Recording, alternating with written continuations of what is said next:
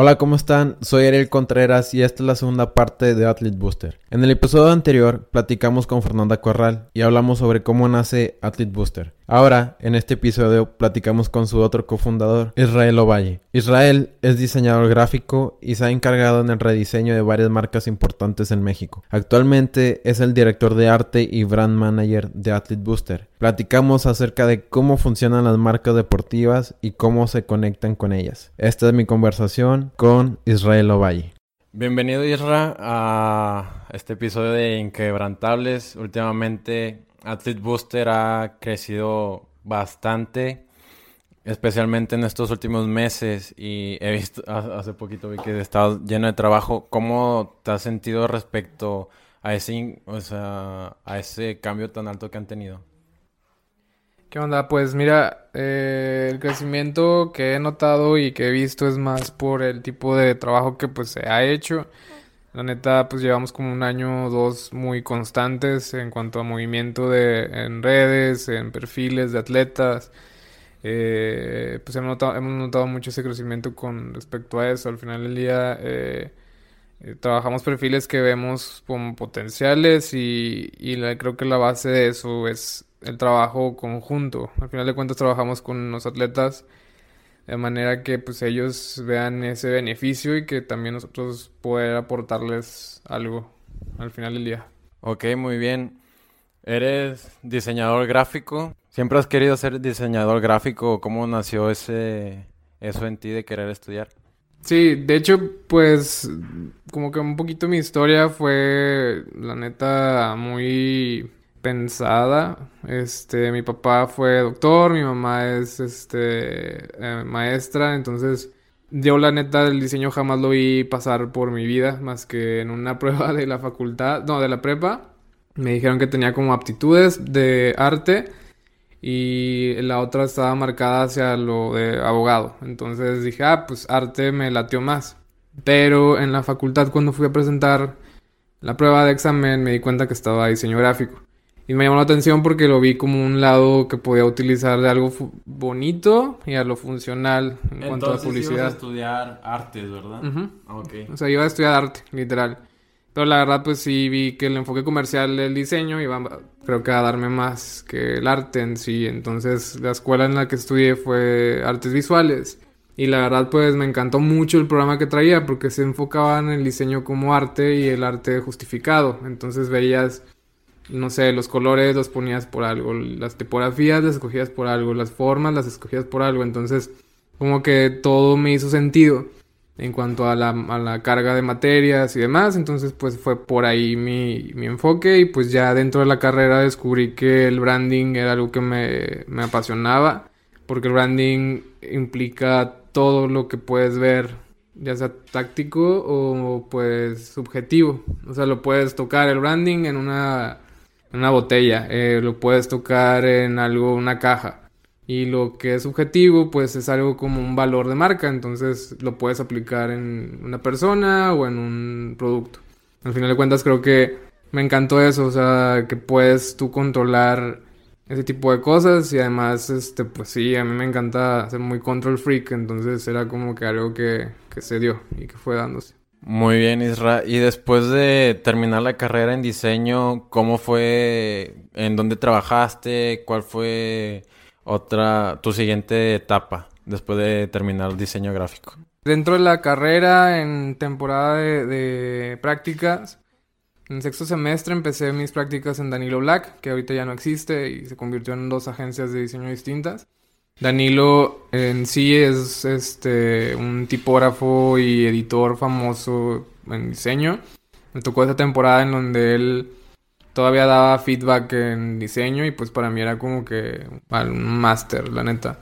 Y la gente con la que me rodeé ahí en Danilo Black pues siempre era como una esponja porque aprendí al detalle milimétrico de las cosas. O sea, a mí no me podía yo no podía pasar de más una imagen pixeleada y pues siempre era como algo de base, por ejemplo. Cuestiones de color y demás, pues siempre fue muy, muy estricto, por ejemplo. Y este, dentro pues de Danilo Black me tocaban muchas cuentas corporativas, cuentas sociales y cuentas este, de, rediseño Me tocó rediseñar la marca de Innova Sport, por ejemplo, estar en el equipo. Desde que salió la idea hasta que se ejecutó la primera tienda como muestra. Entonces, este, pues esa fue como una de mis primeros alcances ahí con el deporte, por ejemplo. Luego, este, me tocó pues estar en campañas políticas, que pues de ahí agarré lo social. Por ese lado aprendí mucho el mensaje hacia las personas y cómo llegar a una persona con un ideal.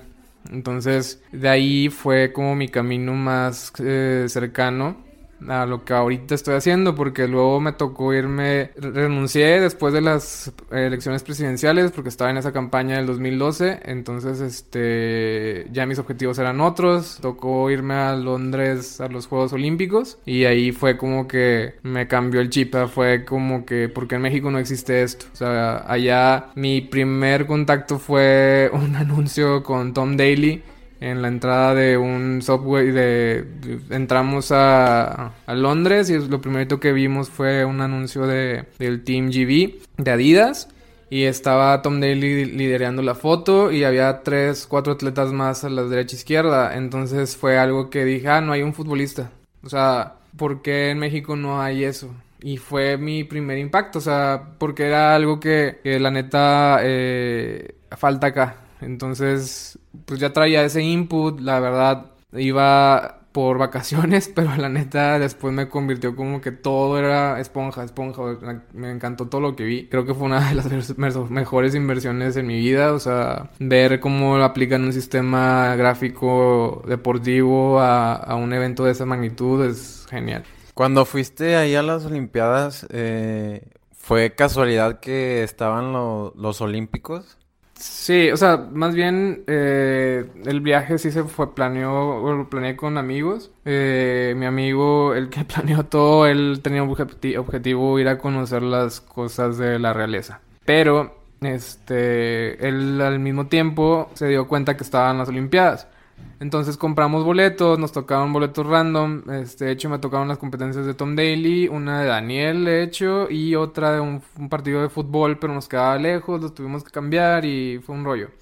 El asunto acá fue que, pues sí, fue como que sin querer, pero también no quería desaprovechar la oportunidad, porque pues sí es como un evento de, pues, pocos en la vida. Al final de cuentas, pues sí, este fue como que planeado y no tan consciente a lo mejor, pero sí a la mera hora fue como que, pues un shock, la neta, porque sí fue algo que, te digo, hizo un parteaguas en la forma en que empecé a pensar en cuanto a lo que hago ahorita. Y mencionabas que antes eh, te tocó en, la, en el rediseño de la de Innova Sport y Llegando de las Olimpiadas, ¿cómo te contactó Fer, que es tu socia en Athlete Booster? ¿Cómo fue ese acercamiento y cuando te dijo que si querían ser parte, que quería ser parte de esto, cómo lo recibiste?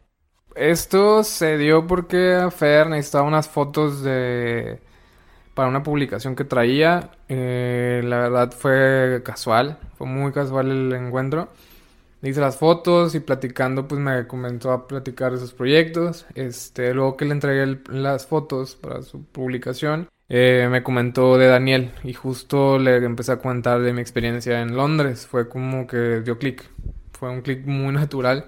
Eh, yo ya lo seguía por esas, eh, por esas, por esa ocasión. Y yo ya le había comentado, de hecho me acuerdo que, que yo le había comentado a Daniel en su inbox de que cuidara muchas cosas es un chorro. Obviamente pues nunca lo checaba ni nada y Fer en ese entonces pues me comentó de que lo conozco, podemos a, lo mejor hacer cosas con él, pero él está ahorita siguiendo entrenando allá. Entonces este me acuerdo muy bien que fue justo, eso pasó después de tres años, o sea, yo a Fer la conocí en el 2015, si no más me acuerdo. Entonces, eh, digo, coincidió el tema de que yo me había ido a, Londres y ella conoce a Daniel, entonces fue ahí el asunto. Y vimos oportunidades, simplemente me dijo, ¿sabes qué? Podemos hablar con él, esto a lo mejor plantearle una forma de trabajar. Y creo que también hubo un match muy claro ahí con Daniel por la forma que él pensaba o porque empezamos a platicar y yo entendía mucho el lenguaje que traía él de qué hacer en el caso de, de, sus redes sociales, porque pues sí era algo que le importaba, pero era algo que no tenía tiempo, la verdad, o sea, era algo que él no quería como descuidar, pero sabía que tenía que empezar a moverse porque pues las oportunidades se le estaban yendo porque pues tenía que entrenar, tan sencillo. Ay, quiero hacer un paréntesis. ¿Cómo funcionaban las marcas cuando te fuiste allá a Londres? O sea, ¿qué diferencia había además de que no eran futbolistas como aquí en México? ¿Y cómo, cómo están ahora? ¿Cómo están funcionando al día de hoy, 2019? Creo que este, antes, sí, eh, bueno, no sé si, bueno, en el aspecto México, la neta creo que tenían muy descuidado ese ámbito. Creo que había, hay agencias muy tradicionales en donde hay representación y se queda ahí. O sea, hemos notado mucho que ese tipo de agencias existen, pues es representación, pero no creo que están viendo el otro lado de, del atleta que es más que un momento porque los atletas creo que el error que tienen es que piensan que son de un momento y ya. Sí, el lado humano, Ajá. lo que espera para ellos después. Sí, exacto, o sea, como que siento que, que er, eh, por ahí el error del modelo es ese, que, que no hay un más allá del momento en donde ganan la medalla, entonces, y noté mucho que en Londres tenían esa mentalidad, que están más allá, o sea, puede ser un futbolista que tienes ahorita los récords de, digo, los mm, del mundo,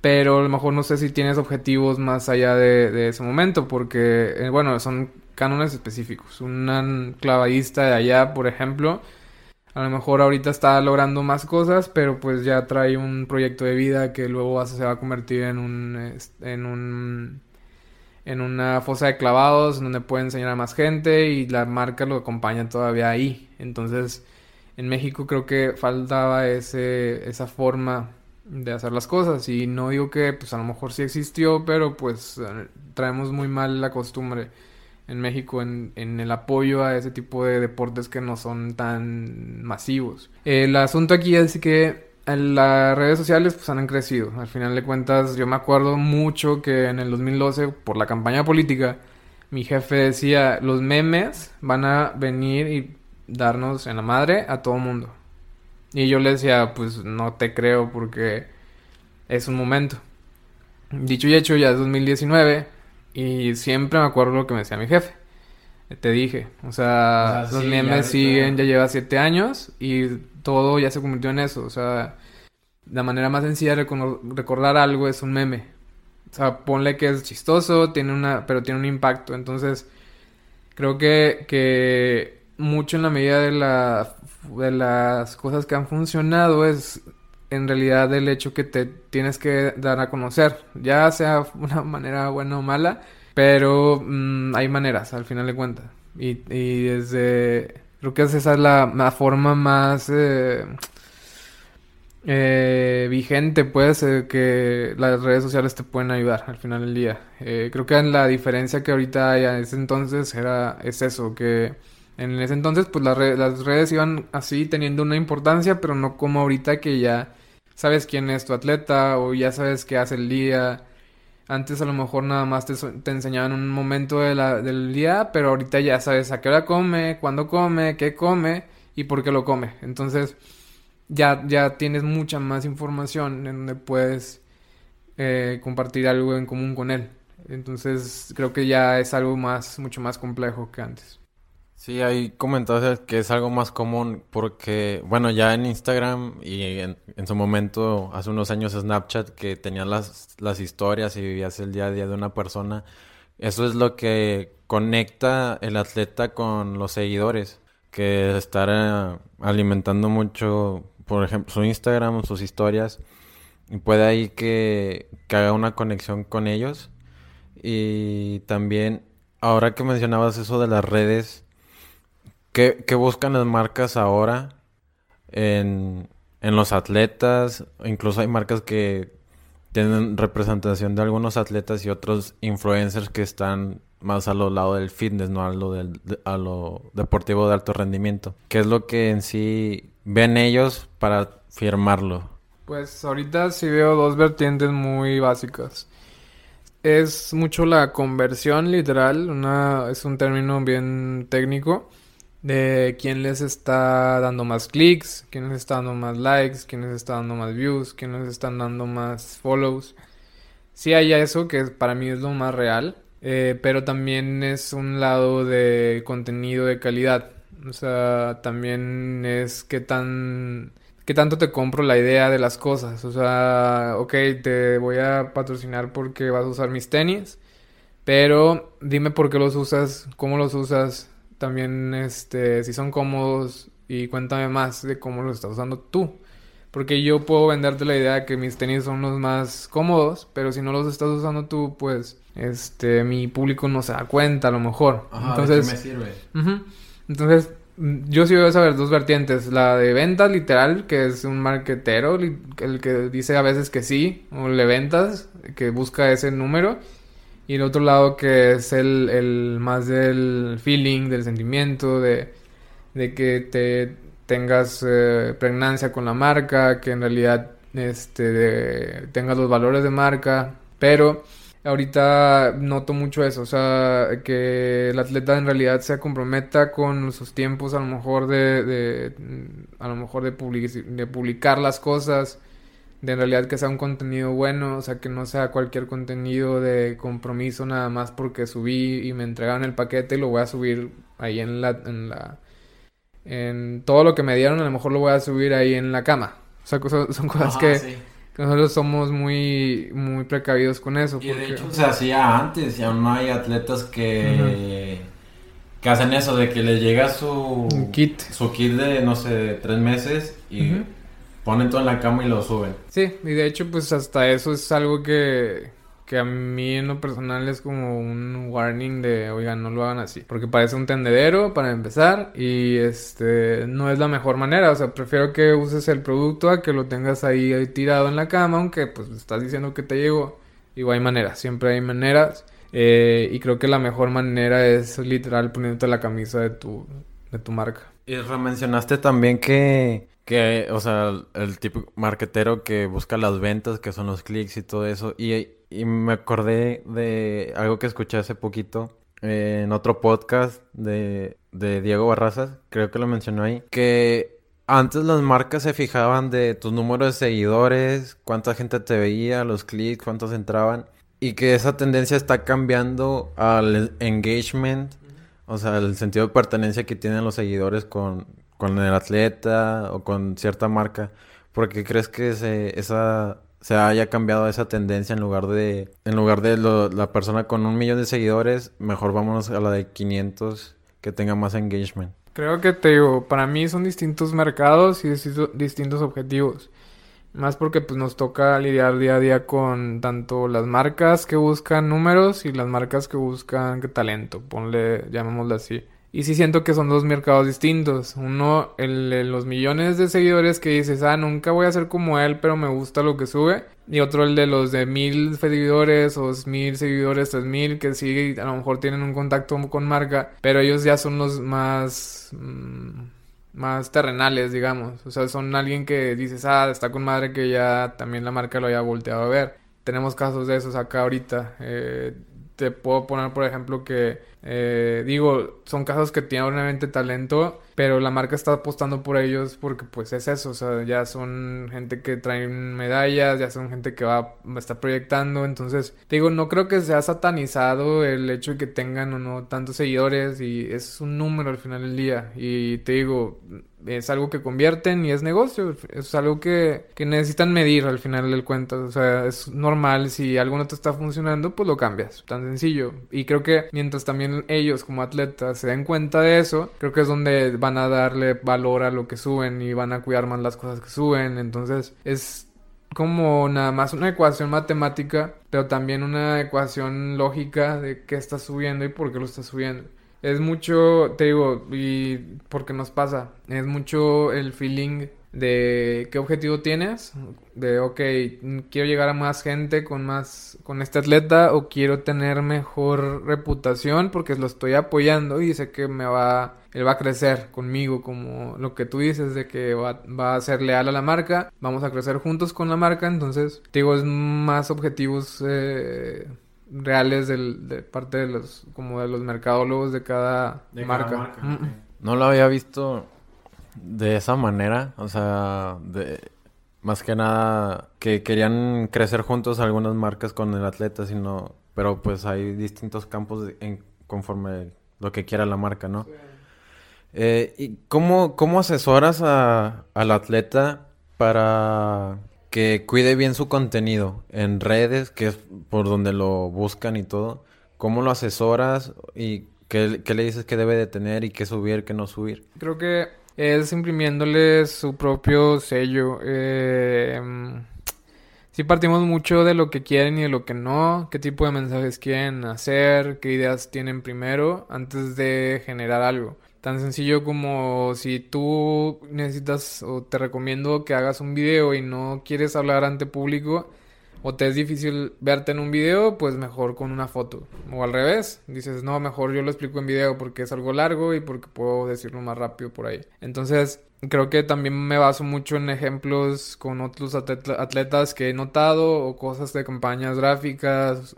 Sí, trato de que ellos tengan una visión antes de hacer las cosas porque creo que les da pie a que se les antoje más hacerlo y que tiene resultados y además que, que es algo que no está descuidado. O sea, tan sencillo como de... Están al pendiente de ello, ¿no? Sí, o sea, cualquier detalle mínimo puede sumarte más al final del día. Eh, incluso si en la foto hay algo en el fondo que trae otra marca o trae otra cosa que está llamando más la atención que lo que está al frente, pues también decirles, oye, ten cuidado con los detalles porque pues se te está yendo eh, lo del fondo. Te está, creo que estoy viendo más el fondo que el primer plano. O sea, son cosas muy técnicas, pero que al final del día cuentan en el, en el detalle, en la detalle visual. Por ejemplo, todos los atletas, o sea, te mandan lo que van a subir o tú le dices que, vas a subir y ya le dices que debes Sí, creo que es más por ahí, este... Bueno, no siempre, pero sí procuramos que tengan ese cuidado de no es como que estemos atrás de ellos 24/7, simplemente es que en los casos en donde necesitan un extra de, de un ojo clínico, porque a lo mejor el mensaje es con una marca o,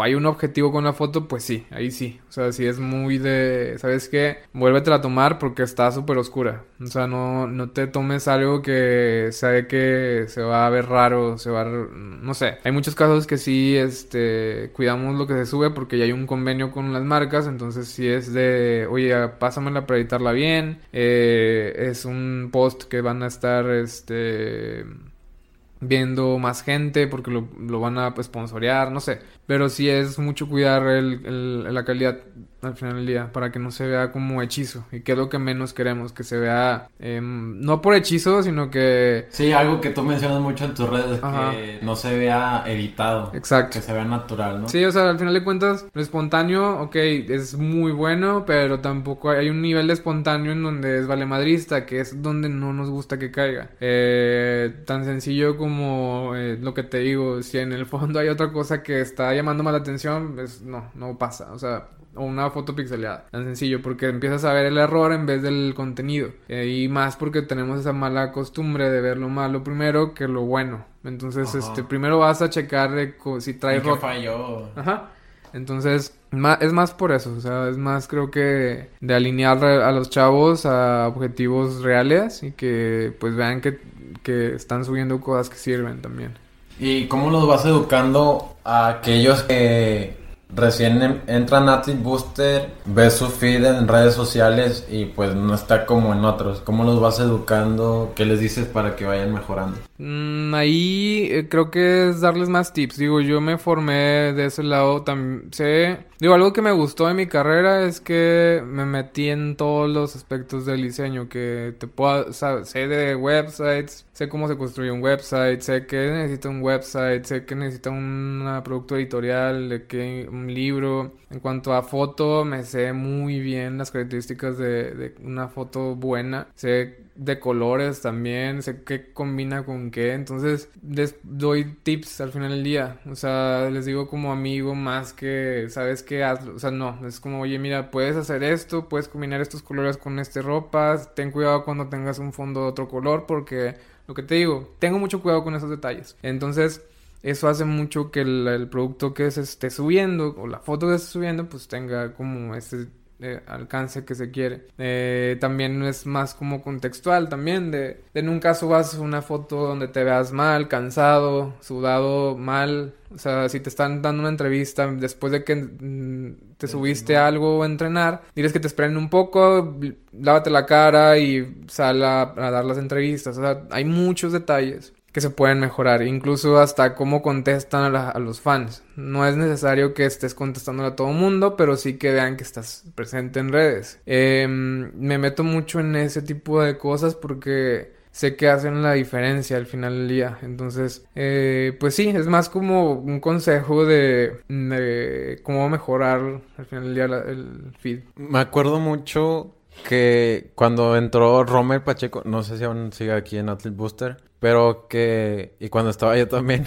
eh, que mandaste una foto de Rommel que estaba saliendo de entrenar y mirando hacia un lado en la piscina en el fondo. Y después mandaste otra foto que era como la iba a subir anteriormente, que estaba sentado, o sea, completamente diferente. Y también lo veo mucho ahorita en los Insta Stories de, de este Daniel, que que si le diste algunos consejos, algunas apps para grabar sus videos. Y también te quería preguntar yo, porque me da curiosidad, porque hay algunas que sube con otro tipo de texto, que no son los que te vienen en Instagram. Tú, el Daniel te manda primero la historia y, ya después tú te encargas de editarla. De Daniel sí te puedo comentar que es como una esponja. Es muy, es muy, muy, muy necio, pero del lado, del lado creo que bueno de esa necesidad, de, de, atención al detalle. Y creo que también fue por culpa mía, porque le decía, oye, tómate otra vez la foto. No, que ya estás bien. No, no, no, tómatela otra vez, porque tienes una cosa ahí al fondo, tienes, tienes mil cosas en la foto que no. y ya él vio, dan, vio mucho los resultados, creo que de las cosas. Y en específico ahorita yo ya le pasé muchos tips de qué, mm, de qué cosas bajar y él sabe también, se ha puesto a investigar de aplicaciones. Él también me ha dicho de que, oye, baja esto. Ah, bueno, y ya lo checo y le digo, mira, usarlo así. Ah, bueno, entonces él ahorita, por ejemplo, le encantaba la fotografía y poco a poco supo de, de, de los drones, del tipo de, de filtros. Hemos ahorita estado ahorita, la novedad es este, he estado haciendo filtros yo para Lightroom que él usa. Entonces, este, se los comparto y ahí andamos pasándonos los tips. Entonces, él poco a poco se fue como... Educando. Educando, ajá. Y él ha sido ya ahorita como que él, él solito sube las cosas. Hay cosas puntuales que sí las vemos juntos. Porque te digo, son cosas ya con compromiso de marca o detalles de corrección de foto, literal. O sea, oye, hay una marca, un fondo rojo atrás, hay que quitarlo. Y ya sabemos de que hay tiempo para editarlo y, y ya. Pero sí es muy ya con él es alguien que, que ya está muy educado en ese lado, pues ya llevamos tres años. Entonces creo que pues sí, hasta Antonieta ahorita se dio cuenta también y fue como que solita se le fue pegando todo lo de Daniel, que también sabía mucho de, de edición y te digo, fue algo que fue poco a poco y mientras le halló el gusto pues para mí mucho mejor porque también este ya era como una menos carga al final de cuentas de trabajo ¿Cómo se acercan ustedes a las marcas? Eh, últimamente, eh, no sé cómo están trabajando ahorita tú y Fer. Creo que Fer es más a lo administrativo y operativo y tú ya te vas ya directo. En lo que he visto en tus redes que ya vas a Guadalajara y tocas estar con las marcas más seguido. ¿Cómo, ¿Cómo las consiguen y cómo es el trato con ellas para negociar con ciertos atletas? Pues ahorita ha sido mucho pues la interacción con ellas, o sea, de ver qué es lo que necesitan y de parte de nosotros como equipo y este dar ese plus con ellos, o sea, de no como que no quedarnos atrás o esperando, sino que sí proponerles muchas cosas en conjunto en el nivel que podamos. Este, creo que ven el, el equipo como muy muy adentrado en, en, te digo, en más que, que lo económico hasta eso, o sea, sí en un proyecto de largo plazo. Pero ahorita ha sido mucho mm, tener eh, el input de ellos, de lo que necesitan, lo que en realidad les funciona y pues estarlos acompañando, simplemente dar, darles más ideas de, oye, ¿sabes que este atleta mejor usa este tipo de producto porque le va a quedar mucho mejor o porque le está mucho más a gusto, etcétera? Y porque va con su persona, ¿no? Sí, entonces de ese lado es como un complemento más para ellos, porque también es alguien que los tiene el día a día, que está atentos con ellos y que eh, al final no, no se pierda la información si acaso ellos están entrenando. Entonces creo que ellos ven mucho ese valor extra en, en ese lado. Y hay algunas marcas que llegan con ustedes y son estrictas en, en, algo que quieren, por ejemplo, que agarren a un atleta en específico, trabajar de cierta manera, aunque no vaya con los valores de ese atleta, esa marca, y se los imponga, o hay otras que son más flexibles en ese sentido. No, creo que, digo, todo siempre está bajo contrato o tratamos que siempre sea lo más apegado a ello, porque hay una parte pues sí que es como responsabilidad de mutua, o sea, tanto tú como trabajador de la marca, como tú representado de la marca y como atleta. Entonces, este, flexibilidad, pues las normales, creo yo, de, pues si estás conmigo, a lo mejor no puedes estar con alguien más, al menos que sea un evento deportivo, ya tengan una marca, etcétera, etcétera, etcétera. Pero flexibilidad, pues de cajón, no permitimos marcas que no te representen. O sea, si tú no tomas café, pues no vas a tomar café y no vas a poder anunciar algo. Entonces, es algo lógico hasta eso. Entonces partimos mucho de eso y, y, pues obviamente también hay algo que los chavos no tienen que es la cultura del trabajo, lamentablemente, porque pues están siempre en el deporte y es también que ellos sepan que un contrato es un contrato y es algo laboral. Pues es como trabajan eso con ellos. Es decirles eso, o sea, tú estás ahorita trabajando para la marca, recuerda que hay un compromiso y que eh, obviamente es eh, algo legal. O sea, al final de cuentas te conviertes en alguien que, que está trabajando para la marca de cierta manera. O sea, y no es malo, simplemente es lo que es. O sea, es algo real al final del día. Y que al final de cuentas, pues los hasta ellos se ponen la camiseta, como te digo. Creo que el chiste de esto es que ellos estén conscientes de ese lado también legal, que pues es el lado de, de cómo trabajar con ellos. Creo que también en ese aspecto el modo de el deportista pues eh, no les cae el 20 muchas veces de que tienen todo lo del respaldo de una, una marca internacional o nacional y que creo que no lo ven como es. Como es, ajá. Entonces, ¿por qué? Porque te digo, o sea, la diferencia tuya y mía, de que yo sé, hemos trabajado en oficinas a lo mejor, ellos no. Entonces no tienen esa costumbre de un horario, de, de un reglamento, de oficina, de un compromiso. Un compromiso. Ajá, entonces a lo mejor de repente hay atletas que lo ven como una firma y ya, pero pues no ven más allá de algo por, de ahí. Entonces, si nos hemos bajado con los atletas eh, y se los hemos comentado de que a partir de hoy recuerda que es un compromiso que se tiene que hacer y pues que obviamente te identificas con la marca, es un plus, o sea, es, lo mejor. Y, y, ya, como que por ahí también es, es algo que, que, que nos gusta estar muy en claro con ellos.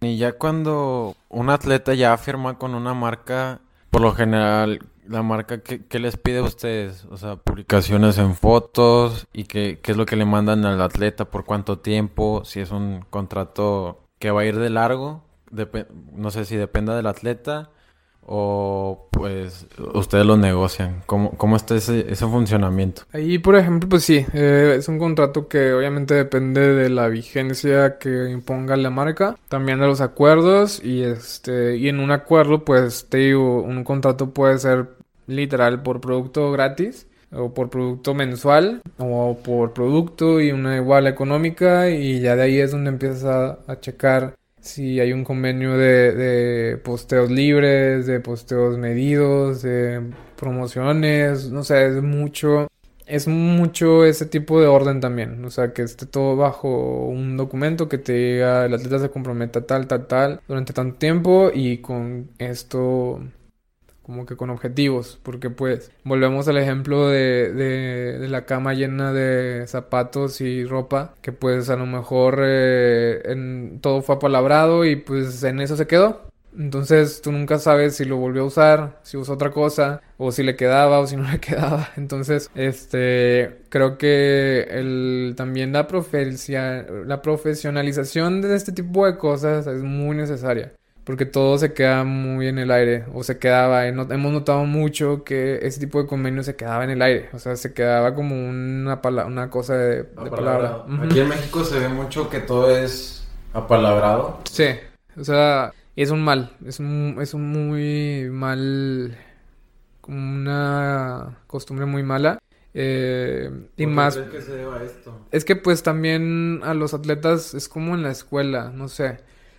En la escuela no te enseñan a cobrar diseño, es algo que nos pasa mucho a nosotros. Y a los atletas no les enseñan a administrar ese tipo de cosas porque no había o no existió o no estaba en el radar de la, no sé si política nueva, si no sé si en la CONADE no les han enseñado, o sea, no sé, no sabemos ese estatus, la verdad, de si hay una materia o en algún momento en CONADE o en cualquier departamento deportivo nacional les estén enseñando no eso. Entonces, es un mal, es una cosa que no se ha hecho y no se, no se contempla o no se ha contemplado nunca. Entonces, de ese lado nosotros siempre nos tratamos de, de, defenderlos, de oye, pues sí te puede recibir el producto gratis, pero no le, no, para él esto no es, eh, no le va a ayudar para siempre. Tiene vuelos, tiene que comprar ropa, tiene que usar ropa nueva, hay muchas cosas que implican que, que pues, gastos a, a, un atleta de X nivel. Quiero, quiero, hacer un, alto en eso porque hace poquito platiqué con un atleta muy importante en México también y tuvo un acercamiento a una marca y le ofrecían un, un, buen contrato este en producto, solamente producto. Pero como mencionabas que no solamente es producto gratis y sino también tiene que hacer sus viajes no muchas veces tiene tantos patrocinadores como otros y también necesita monetario, o sea, un patrocinio monetario. Y en ese sentido, pues cuando estaba negociando, pues la marca pues no lo no lo vio de una manera buena, que también quisiera, o sea, aparte del producto del dinero del producto, un dinero monetario y pues no se no, no se pudo concretar eso. Eh, ¿cómo, ¿Cómo checan esa parte con, con las marcas? Muchas o sea, me tocó con ustedes que muchas, lo primero que te dan es dinero en producto. Pero, por ejemplo, con atletas como Antonieta, Daniel, Alexa Moreno, que ya ocupan constante viajes para dar marcas a otros eventos más importantes. ¿Cómo le hacen para que las marcas de, pues sí, de, de ropas también den patrocinio monetario? Todo es en base a objetivos. La verdad, pues se ve primero la forma en que sí se pueda colaborar y luego ya creo que dentro ellos te van a decir eh, para dónde va el asunto. En los casos específicos, pues te digo, todos varían. O sea, todo es la verdad cómo lo vendas. O sea, cómo veas cómo se puede integrar el atleta con la marca. Y de ahí ya partes en un convenio. O sea, el convenio, como te digo, puede ser, voy a recibir X producto al mes y sé que, ah, bueno, como no es un valor monetario per se, sino que está en el producto, pues lo puedo usar como tres publicaciones o dos publicaciones, pero no vas a hacer más de eso. Obviamente es un, valor al punto de, Hay una parte donde es el lado legal y otra parte es donde el lado sentimental, donde dice el atleta, ah, muchas gracias. Pero el lado legal también te dice, eh, me voy a medir. Entonces, este, te digo, los casos de Daniel o Antonieta, por ejemplo, o em, Alexa, pues sí van a ser casos muy puntuales en donde sí hay un nivel de exigencia porque pues también ya tienen compromisos con tiempos, no pueden ausentarse de entrenamientos, entonces les implica moverse y creo que la compensación es lógica, de bueno, pues te voy a te voy a dar tanto porque sé que te costó quitar tres días de entrenamiento, que yo ya me sé que un Daniel o una Antonieta, si pierden un día de entrenamiento es súper valioso para ellos. Y más porque ya creo que están en contrarreloj. Entonces es mucho el valor del producto y el, cómo el atleta lo va a usar y es mucho también el momento en el que se está pidiendo. O sea, te digo, puede ser un atleta, un atleta que también tenga pocos números, pero tiene todo el talento y dices, ah, bueno, entonces cómo puedo trabajar contigo. Y es simplemente estar negociando. O sea, no es como que esté todo escrito en un pergamino que te diga es así, así, así, así. Porque también es mucho cómo te estás vendiendo. A lo mejor yo en el caso del atleta que tuviste, a lo mejor si hubiera hecho otra cosa y no irme a la yugular, por ejemplo. Porque las marcas también saben que, que siempre les van a pedir, siempre. Y hay formas nada más. O sea, te, creo que mucho es eso. Ok, Israel, ya pasando... Ahora entiendo más cómo se trabaja con las marcas. Ya pasando a otro tema, Athlete Booster ha crecido últimamente y tú antes de Athlete pues lo combinabas con tu, con tu trabajo. Eh, o sea, tu trabajo de, oficina y luego en las tardes y fines de semana le, le metías Athlete Booster. ¿Cómo? Y llegó un momento en el que decidiste tener un medio tiempo en tu trabajo para dedicarte más de lleno a Athlete Booster. Y pues ya ahora estás al 100% aquí. ¿Cómo fue tomar esa decisión y cómo te diste cuenta que el mismo Athlete Booster te pedía hacer eso?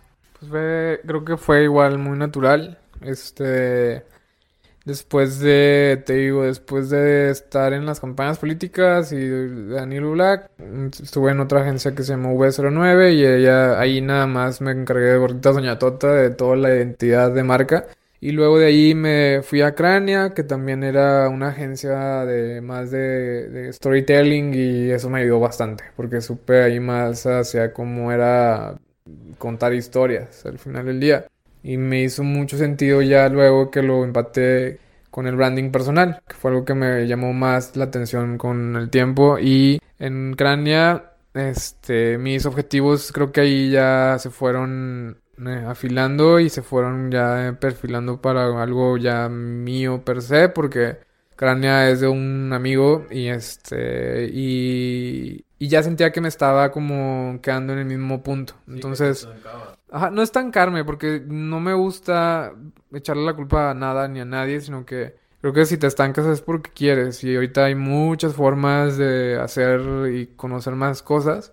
Que ya simplemente digo, de hecho sigo trabajando con ellos como proyecto pero ya no estoy al 100 ahí y fue simplemente una decisión personal. Simplemente sabía que acá este proyecto de Athlete es algo ya que pensamos mucho y que Fernando y yo también ya, como dices, invertíamos más tiempo y fue simplemente consumiendo más, más tiempo. Entonces ya fue un cambio de planes. Eh, Crania me consume cierta cantidad de, tiempo de mis días, ahora es mucho menos, pero ya es bajo un proyecto, por ejemplo. Y ahorita ya, pues, Athlete me sí me consume mucho más tiempo porque pues ya es algo que estamos formalizando legalmente, o sea, ya traemos muchos procesos internos que estamos mejorando, ya hay más equipo, entonces es algo que fue creciendo y, y que no quería descuidar, la verdad, porque sí es algo que me interesaba desde un principio y que pues sabía que había un, un futuro ahí.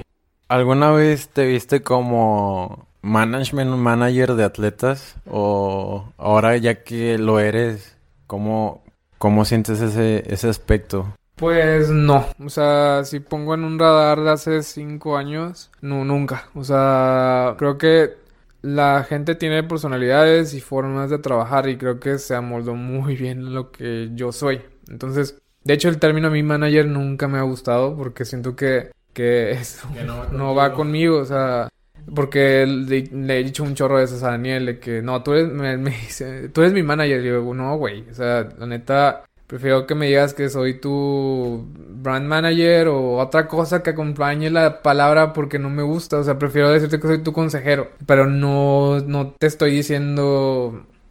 Eh, no sé, es nada más el término. Creo que no me gusta porque no me siento identificado, pero al final de cuentas hago mucho de manager.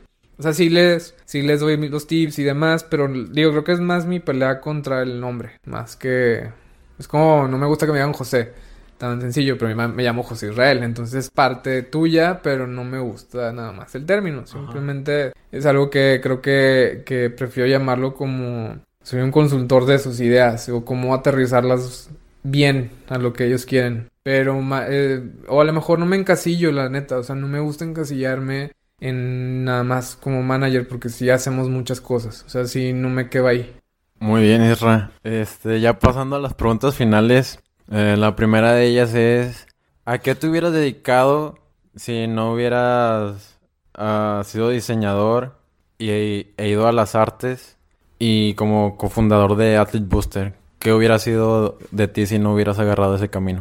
No sé, pero chance hubiera sido abogado porque sí es algo que, que me llamaba la atención, la neta, hace años, o sea, cuando estaba viendo que iba a estudiar y maestro, o sea, tenía mucho, o sea, me gusta mucho dar clases, me gusta mucho los talleres, me gusta mucho hacer pensar a las personas. Pero de las, como que, ajá, como, pero pensar del lado de que se den cuenta solitos, de mira, vete por aquí y vas a encontrar el camino, pero si te caes es tu culpa. Entonces es como, por ahí, no sé, incluso psicología, no sé, es algo que muy, muy natural en mí. Que, que me gusta pues acompañar o me gusta mucho escuchar a la gente y darles mi opinión. Eh, y a lo mejor yo soy muy no me gusta enseñar tanto lo que hago, pero sí me gusta hacerlos pensar. Entonces creo que fue por ahí. Mi papá era doctor, entonces yo siempre supe que, nunca quise ser doctor, pero siempre él quiso que yo fuera. Y yo le dije que no. Entonces sé, sea muy bien lo que quería y lo que no. Incluso ahorita sé que este me puedo enfocar un poco a dar conferencias o cosas porque ya se me da muy sencillo por el lado de que he dado clases en mi facultad, he dado talleres en la facultad en varios lados. Entonces, este, creo que es una variante que, que sí me, me interesa. De hecho, sí te veo como, como maestro en algo. sí tienes ese perfil. Y más, más que nada cuando fue el Marketing Fest, que ahí fue cuando los conocí y todo, estabas bien metido de, lleno en lo que iban a hacer y lo que queríamos que hiciéramos. Así que ese perfil sí te queda muy bien. La siguiente pregunta es, ¿qué deportista te inspira como persona y como atleta? Pues la, creo que es muy sencillo. Tom Daly eh, creo que me inspiró un chorro. Te digo, porque fue mi primer impacto contra los Juegos Olímpicos, bueno, cuando fui. Eh, incluso simplemente con ver el anuncio. O sea, ya después me dio curiosidad googlearlo. Y luego me dio curiosidad ver lo que ha hecho. Y luego me dio curiosidad todavía después de que ganó esa, en esa temporada lo que era. Y luego en lo que se convirtió. Y luego el mensaje que dio. en muchos aspectos. Este. Creo que para mí es un ejemplo muy, muy redondo. Yo tuve la oportunidad de verlo aquí en Monterrey cuando vino. De hecho, nadie sabía que iba a venir y, yo estaba como muy groupie, la neta. Sí, porque era alguien que dije, no, o sea, no tengo que fallar la oportunidad de que está aquí en mi, en mi estado. O sea, estaba aquí en Monterrey. Y este, y yo recuerdo súper bien que el güey mandó un tweet que iba a estar aquí en Monterrey y que necesitaba fotos de entrenamiento. Y justo yo en esa temporada tenía que comprar los boletos, o no sé qué había, los boletos para la competencia estaban en la uni. Y fue justo cuando tenía que ir por los boletos y traía la cámara porque me la acaban de dar. Eh, tenía un chequeo de la cámara y pues ahí se armó. O sea, el güey este mandó tweet, me respondió, lo vi ahí en los entrenamientos y todas las fotos las tomé desde un lugar lejano porque no podía pasar más gente, no sé qué rollo. Luego lo conocí en el hotel y fue como que cerré mi círculo de... Lo conocí en Londres y luego este, aventaban una bandera ya al equipo de Londres. Y la tengo firmada por Tom, por Chris, por Jack y por Iván, de hecho, el pollo. Este, y esa bandera la he guardado desde entonces y todos los olímpicos que conozco los digo que la firmen. Entonces, creo que es un caso que, que nunca se me va a olvidar y que el güey me, me posteó una foto mía en su Insta, por ejemplo. Entonces fue un caso también que digo, así de sencillo es esto. O sea, puedes hacer la comunidad que quieres si en realidad te comprometes y si lo haces a tu manera. O sea, el vato, esos días me acuerdo, me fui con un amigo. Este después de a lo, del hotel y mi amigo también era muy, muy fan. Estaba súper nervioso, estaba muy nervioso él más que yo de que, de que lo iba a conocer. Le digo, no, pues es que no es... o sea, es una persona, ajá. Y entonces, este, digo, estuvo muy cool, la neta, la experiencia. Este, obviamente, pues ahorita el vato, pues sí, no, ya hace mucho que no le mando ni mensaje ni nada, pero eh, esa vez, te digo, que subió la foto, fue como que, a la madre, o sea, qué cool que sea así de sencillo. Y creo que los chavos ahorita también los atletas los veo como que con esa, esa forma de, de, como ese ejemplo de, creo que puedes hacer algo así y llegar tan lejos como quieras. Wow, qué ching, qué chingona historia. no me sabía eso, la verdad me quedé sorprendido. Y qué padre, o sea, poder conocer a alguien que te inspira, ¿no? Sí. Wow. Ah, bueno, para los que no sepan, Tom Daly es un clavadista de, de Reino Unido que ha ganado campeonatos mundiales y los Juegos Olímpicos. Ok, Isra, la siguiente pregunta. ¿Cuál es el peor y mejor consejo que te han dado? Creo que el peor. ¡Hala! No sé. El peor es como. No sé, creo que el peor va a ser como enfrentarme. Mm, bueno, es que se me hace que soy muy metódico. No enfrentarme luego, luego a las cosas. Y creo que a mí no me ha funcionado si no lo analizo. Soy muy metódico, entonces ahí eso es para mí una falla. Como que si no checo, si hay un problema, necesito sentarme, checarlo y ver todas las variantes y luego ya atacar. Y el mejor creo que también ha sido la contra. O sea, también no. mm, Como que el mejor plan es el que no se, No se planea. no se planea. Pero es algo que estoy como siempre lidiando contra mí mismo. O sea, interna. ajá. Porque también yo mismo me hago, me pongo muchas trabas en ese aspecto, pero sé que es mi personalidad, a lo mejor. Es muy, es muy metódica, pero creo que es algo que sé que es consciente o inconsciente, más bien. El hecho que necesito como, como dejar ir muchas cosas para ser más eh, espontáneo en ese aspecto, pero pues creo que es por ahí. Ok, pasando a la siguiente pregunta es, ¿cuál ha sido tu mejor momento en Athlete Booster?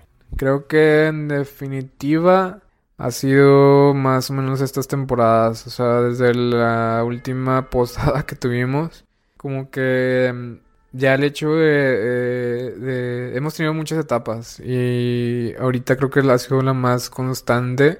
Se ha integrado más gente como de para ayudarnos a lo legal. Mí- te, te digo como soy una persona muy mu- de mucho orden, sabía que era algo que necesitaba porque sentía que iba a ser algo mucho más formal. Entonces eso me daba a mí el respaldo de ah, estar más tranquilo, es algo que no domino, entonces qué mejor que alguien más lo haga. Y a veces tenemos esa persona, esa mentalidad de hacer nosotros todo y es algo que también Que está mal, ¿no? está mal. Entonces que sé que ahorita poco a poco hemos estado delegando cosas, que ya está un, equipo más sólido, que, que es gente que sabe más de su ámbito y que creo que es eso. Creo que a mí es mm, y el hecho también de tener más atletas que sean buenos en lo que hacen, pues creo que también es algo que siempre celebro porque pues si por algo quieren trabajar contigo es porque creo que estás haciendo bien las cosas. Me preocuparía cuando no, por X, Y, Z.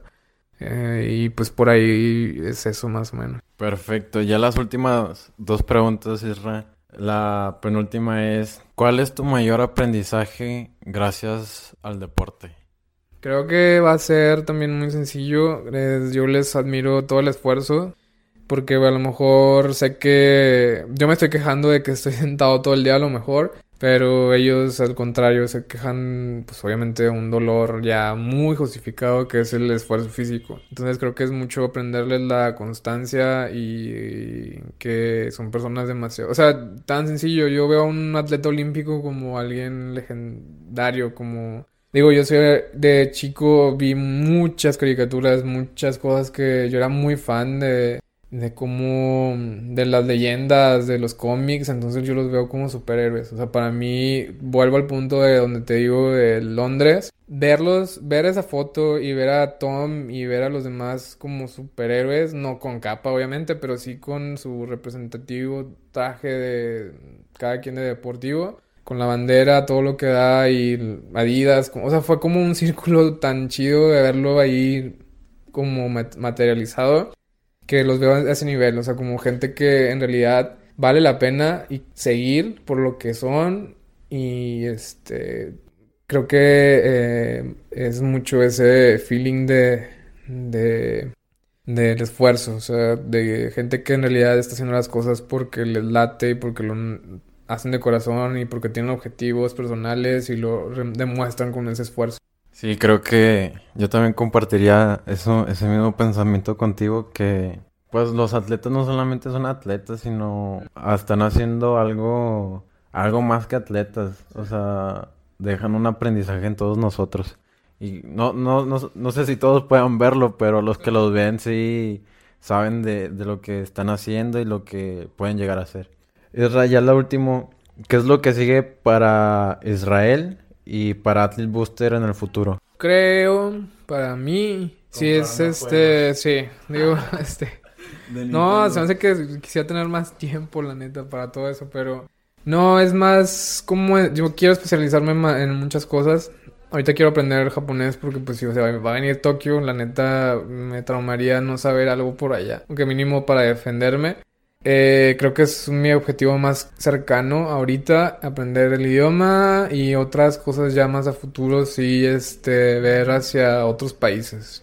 Porque vuelvo, vuelvo a decir que pues a veces digo, ya pasé por una experiencia de presidencial, ya, ya trabajé libros, ya trabajé con Olímpico, Nacional, entonces creo que ya lo que me sigue como reto personal es ir con uno internacional. Sería un objetivo personal que digo, wow, o sea, si ya me tocó esto, quiero ver por dónde más puedo. Y sé que se puede, o sea, tan sencillo como te digo, la oportunidad con el Tom ahí en ese momento fue como que única, pero te digo, todo a su tiempo y este también quiero que Athlete crezca en ese aspecto, que tengamos también como mucha más calidad en ese, en ese ámbito.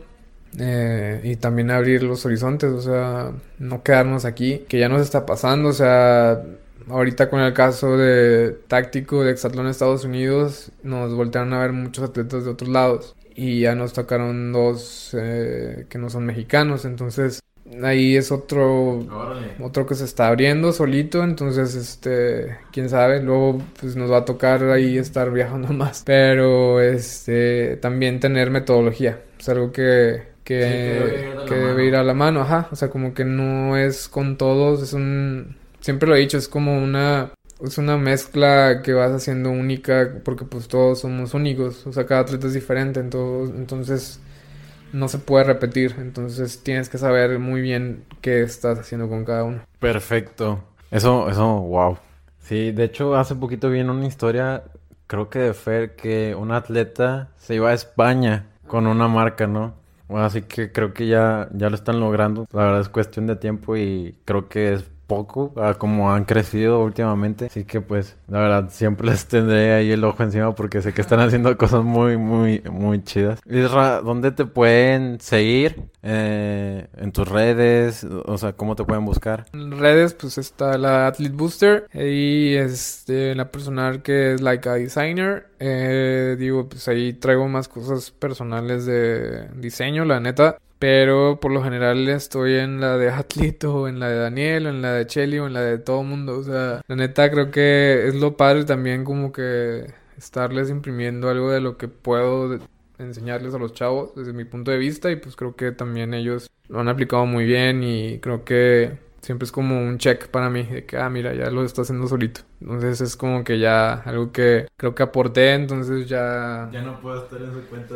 sí, no, digo, y es más que eso, la neta, no me encargo, no estoy como que ahí, siempre, siempre es como ahí apoyando, pero no es, es lo que te digo, no me gusta encasillarme en algo porque en realidad estamos ahí en todo, pero eh, te digo, pues así.